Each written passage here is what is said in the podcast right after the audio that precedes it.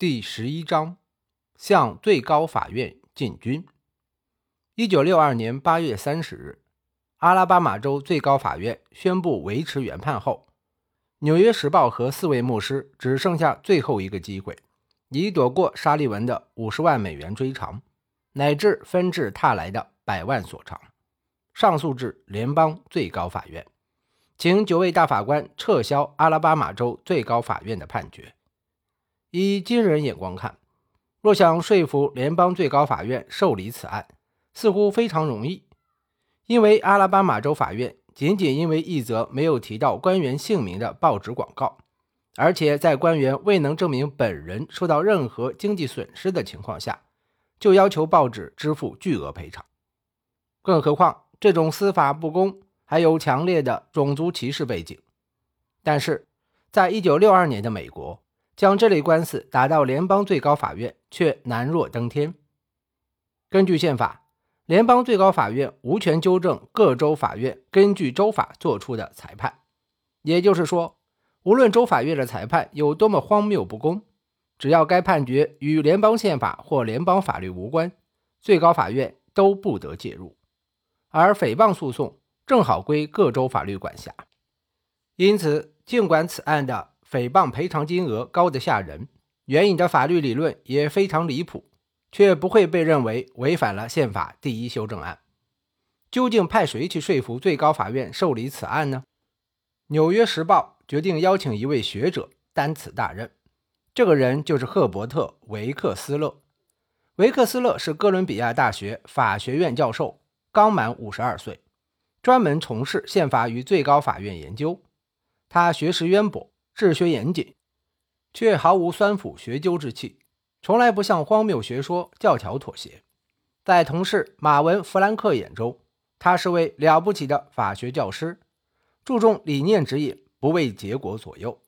一九五九年，维克斯勒在哈佛法学院的霍姆斯讲座上发表过一次名为《迈向宪法中立原则》的演讲。他提出，在宪法诉讼中。法官有义务确立行之有效的普遍规则，而不仅仅是就案论案。尽管种族隔离措施应当受到谴责，但最高法院在布朗案以及随后的一系列判决中，并没有明确宣布种族隔离违反宪法。维克斯勒同时也是另一个与沙利文案密切相关的领域的专家——联邦制度。他擅长研究联邦法与州法之间错综复杂的关系。曾与哈佛法学院教授小亨利·哈特合著过这一领域极富影响力和创建性的著作《联邦法院与联邦制度》。他同时也是位刑法专家，从不甘心于在学术圈内闭门造车。1932年至1933年，他就做过哈伦斯通大法官的法官助理，后来在纽约市和纽约州从事过多年法律实务，经常到最高法院出庭。一九四四年至一九四六年，他还担任过联邦政府的助理司法部长。截至一九六二年，维克斯勒已在最高法院打过十几场官司，其中最重要的一场确实非常重要，是一九四一年的美国诉克拉西克案。这起案件中，路易斯安那州选举委员会因伪造民主党国会议员初选结果。被联邦政府根据联邦民权法起诉。为打赢这场官司，维克斯勒必须说服最高法院的是，在国会选举事务上，联邦权力应优先于路易斯安那州州权。这中间还涉及另一项更加微妙也更有意义的议题，因为直到这一时期，最高法院才开始借助联邦民权法，干涉各州官员执行州法的行为。过去，许多州的官员会通过修改陪审团名单，使黑人无法成为陪审团。在克拉西克案中，州法对选举委员会错算选票并无明文规定，但联邦民权法却反对这类行为。维克斯勒提出，如果官员的行为违反了联邦宪法或法律，哪怕这一行为没有违反州法，也应被禁止。斯通大法官撰写的判决意见。最终采纳了维克斯勒的见解，这一判决赋予冰封已久的民权法新的活力。从此他不再被仅适用于刑事诉讼领域侵犯人权的案件，更成为对付全美滥用公权官员的有力武器。《纽约时报》法律顾问路易斯·洛布邀请维克斯勒加入律师团队，一起打这场诽谤官司。洛布与维克斯勒是哥伦比亚法学院校友，俩人在纽约市律师协会时就已相识。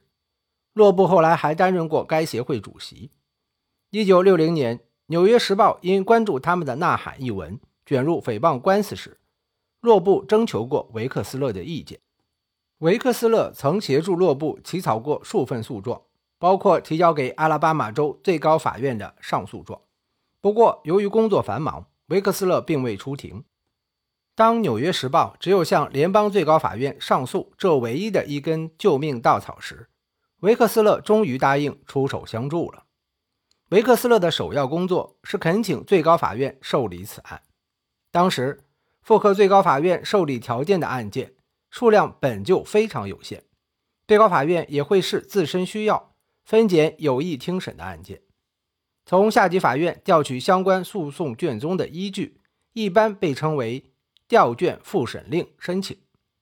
最高法院发出调卷复审令，意味着该案将由大法官复审。每年会有数千起案件呈请最高法院调卷复审，但最高法院只会批准其中极少的一部分。这些被选中的案件，要么关系到重大法律争议，要么是因为下级法院存在重大分歧。阿拉巴马州最高法院宣判后，《纽约时报》和牧师们必须在三个月内提出调卷复审令申请。按理说，维克斯勒。本可让洛布所在的洛德戴洛德律师事务所提供人手，但他却对洛布说，想邀请一位自己熟悉的朋友帮忙。这个熟悉的朋友就是马文·弗兰克。他1948年毕业于哥大，在校读书时就是维克斯勒的学生。1962年，他又以教授身份返回哥大法学院执教。回校任教前，他在首席政府律师办公室工作。多次代表联邦政府在最高法院出庭，随后在纽约做了六年私人职业律师。一九六五年，弗兰克出任联邦地方法院法官。一九七八年离职后，又重操律师就业。维克斯勒接手此案后，很快有了个失望的发现：原来各州关于诽谤诉讼的法律，以及英国普通法中这方面的规定，都与阿拉巴马州的法律差不多。根据这些法律，被告的言论事先已被推定为不实之词，被告必须证明自己所言句句属实。而且，与医疗事故等其他侵权案件不同的是，原告一开始就被推定为受到伤害，而且无需就此举证。这么规定也部分基于历史原因，因为名誉受损带来的损失不像身体受伤那么容易量化，如治愈一条伤腿的费用。在沙利文案中，这些法律的内容被进一步扩张。比如，如果诽谤言论没有指名道姓，但被指涉者属于一个标识明显的小团体，人们会因为这个团体进而联想到这个人。在这种情况下，其他州的法院会要求诽谤者赔偿。但是，像沙利文案这样指涉且关系到的标准如此含糊，显然令人感到匪夷所思。多年之后。维克斯勒回忆道：“接下这个案子前，我对诽谤法没有什么了解。做案件背景分析期间，当我意识到必须由被告来承担举证责任时，我受到极大震撼。那种感觉我至今记忆犹新，实在令人措手不及、惊惧不已。或许因为陪审团在这个问题上一直比较温和，过去我一直以为诽谤法只是纸上谈兵。”根本没有在这个国家适用过。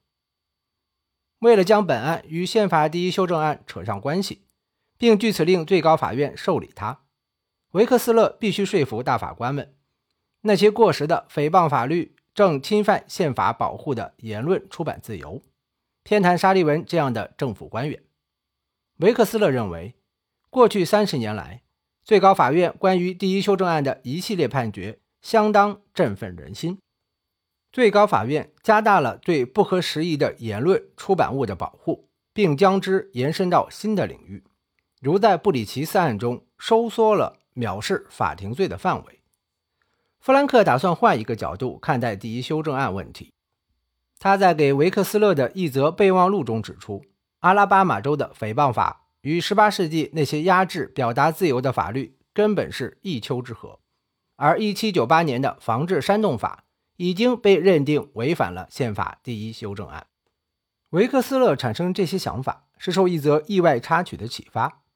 一次，《纽约时报》管理层邀他讨论案情，他原本以为。报社高层想和他商量该在最高法院使用何种诉讼策略，并预测诉讼前景。其实他对最高法院能否受理此案内心全无底气。他后来回忆道：“我很惊讶，他们居然问我为什么要去申请什么调卷复审令。我告诉他们，因为我打算利用宪法第一修正案来为报纸辩护。让我惊愕的是，《纽约时报》管理层。”对麦迪逊和杰斐逊那些学说完全一无所知。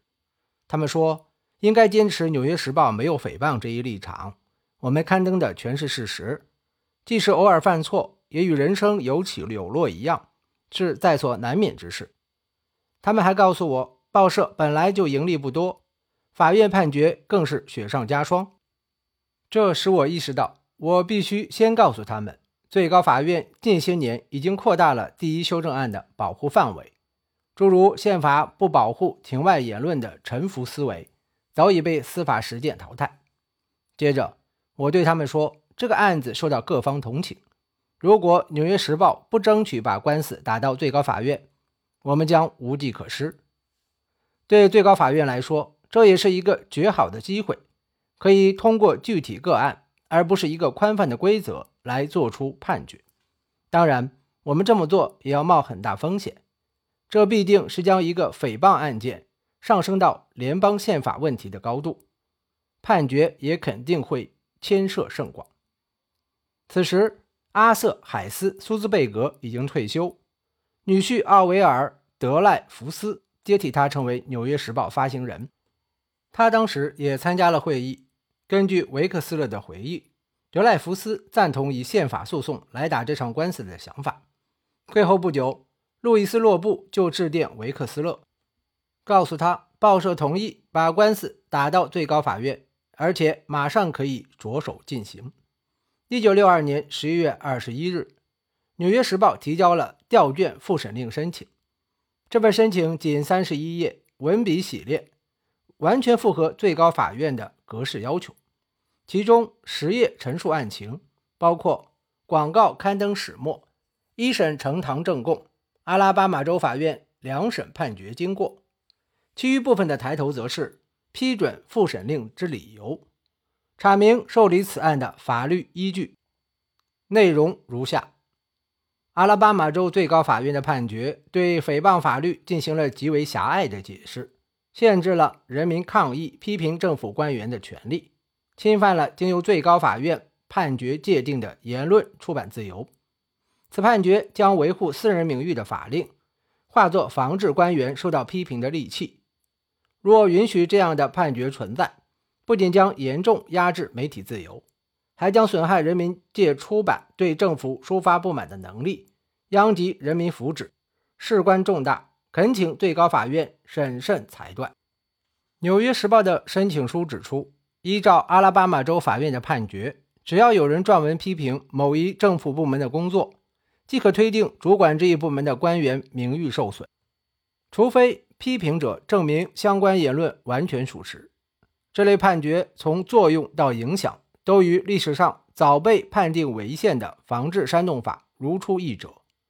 为证明这一点，申请书援引了霍姆斯大法官在艾布拉姆斯案中的异议意见，即。普通法中关于煽动诽谤政府罪的规定违反了第一修正案。另外，申请书还引述了查菲教授在同一问题上的论述。维克斯勒借这份申请书表达了自己对此案与第一修正案关系的看法。至于更详细的论述，至于更详细的论述，他打算待最高法院受理此案后，在正式诉状中展开。申请书写道。阿拉巴马州那种上不封顶的诽谤判罚，将钳制自由的政治讨论，而这正是共和民主的安全屏障，更是宪法体制的基石。这些话援引自前首席大法官休斯1937年在迪佐恩诉俄勒冈州案中的判决意见。申请书继续说道：“最高法院关于出版自由的判决存在一个逻辑前提。宪法第一修正案的基本目的之一，正是让人民有权批评任何一个政府部门。”最后一句话援引自布莱克大法官。在布里奇斯诉加利福尼亚州案中的判决意见，申请书也从这起关于藐视法庭罪的判决展开。尽管事关法庭的荣誉与尊严，最高法院一样不容许对批评法官或法院判决者判处藐视法庭罪。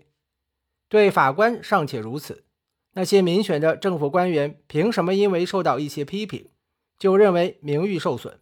还想着对批评者施以惩罚。随后，申请书以最高法院在布里奇斯案之后一则关于藐视法庭罪的判决意见为例，写道：“这份判决认定，法官应是坚韧不拔之人，能够在任何恶劣气候下生存。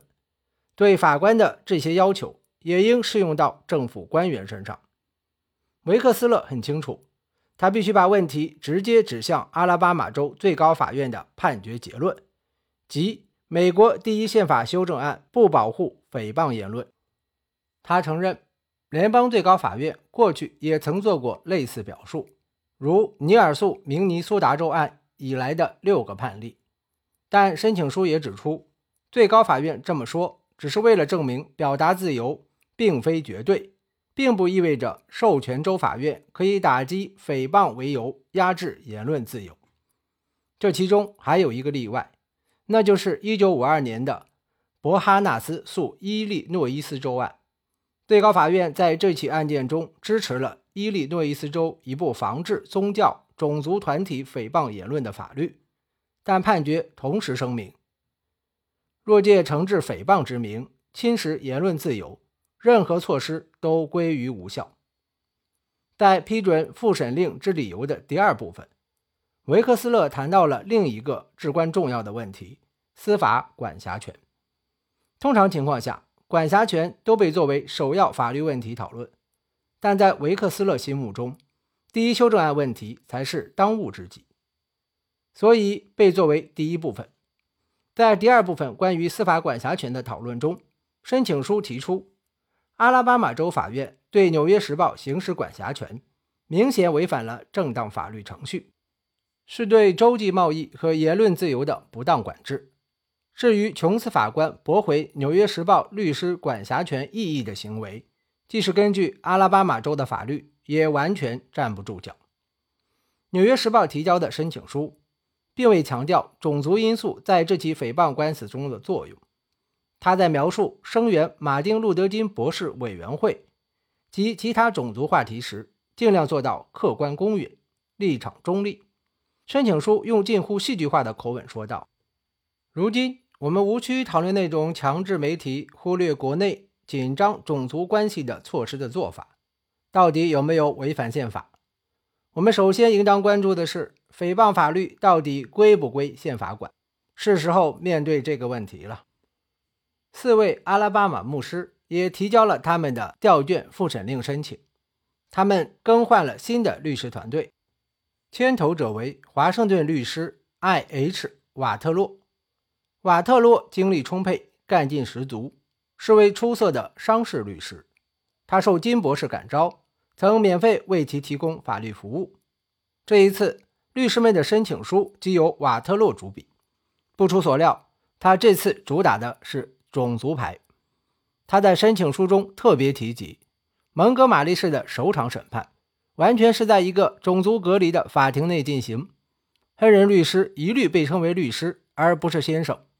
申请书写道：“本案呈请最高法院复审，这起案件涉及重大宪法议题，对国内外给予莫大关注的民权事务和废止种族隔离运动之影响也是显而易见。”毋庸置疑的，透过这起案件，人们可以看到阿拉巴马州当局推行种族隔离与种族歧视的严酷现实，以及他们阻止黑人公民行使宪法权利的可耻行径。牧师们在申请书中告诉最高法院，布朗诉教育委员会案审判八年之后，阿拉巴马的公立学校仍然维持种族隔离政策。此外，阿拉巴马州政府正有组织、有计划地剥夺黑人的投票权，而且不允许黑人成为陪审员。州政府正拔除我国民主之根基——言论自由和出版自由。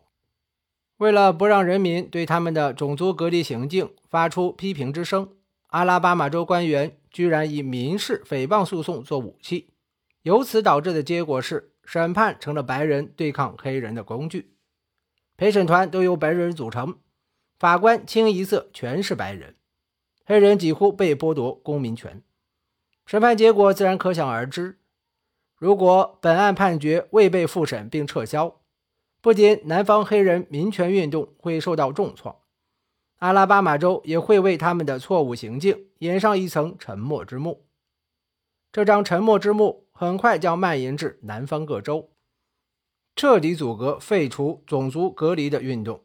在这些州，由于担心惹上诽谤官司，面对压迫，人民会选择缄口不语。牧师不敢再受信仰驱使，支持民权斗争。全国报纸也不再会报道南方的种族事务。如果一方在下级法院输了官司，并向最高法院申请复审时，胜诉一方也会向最高法院提交申请，论证此案不具备复审价值。当胜诉方为政府时，首席政府律师偶尔会认为在下级法院胜诉的案件也有复审价值。这份申请一般被称为。被上诉人反对诉状，替警察局长沙利文草拟反对诉状的是一审就代表他出庭的罗兰·纳奇曼律师。纳奇曼当时三十八岁，曾就读于哈佛法学院，毕业后曾在阿拉巴马州司法总长办公室工作。二十七岁时，他就已在最高法院出庭辩论。事实上，按照最高法院当时的规定。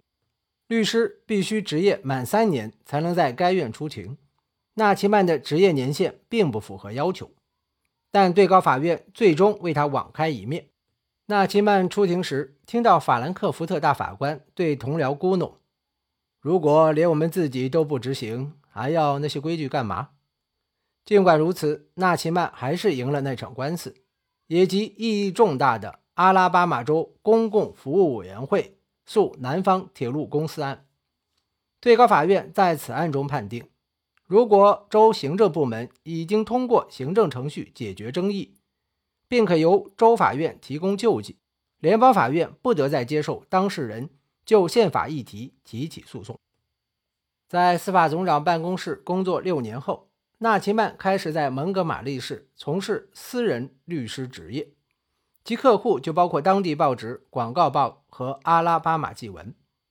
在决定帮沙利文打这场官司前，他特地征求了两家报纸的意见，后者并未提出异议。纳奇曼自己也是《纽约时报》的订户，阿拉巴马州仅有三百九十四位订户之一，所以在这场风波之前，他就已经读过那则广告了。广告刊出后，蒙哥马利市的三位市政专员。向他咨询打诽谤官司的可能性，他所在的事务所接下了这笔业务。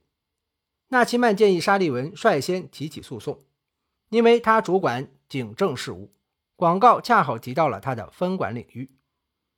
毫不令人意外的是，这份反对诉状以截然不同的口吻重述了案情。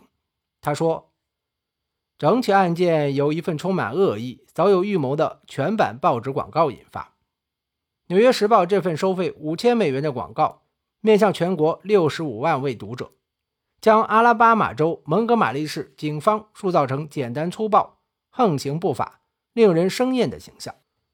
为谋取暴利，他们竟置新闻界对真实性、准确性的最低标准而不顾。杜状还说，《纽约时报》在刊登广告前根本没有核实广告内容的真实性。这可是全国最具影响力的报纸。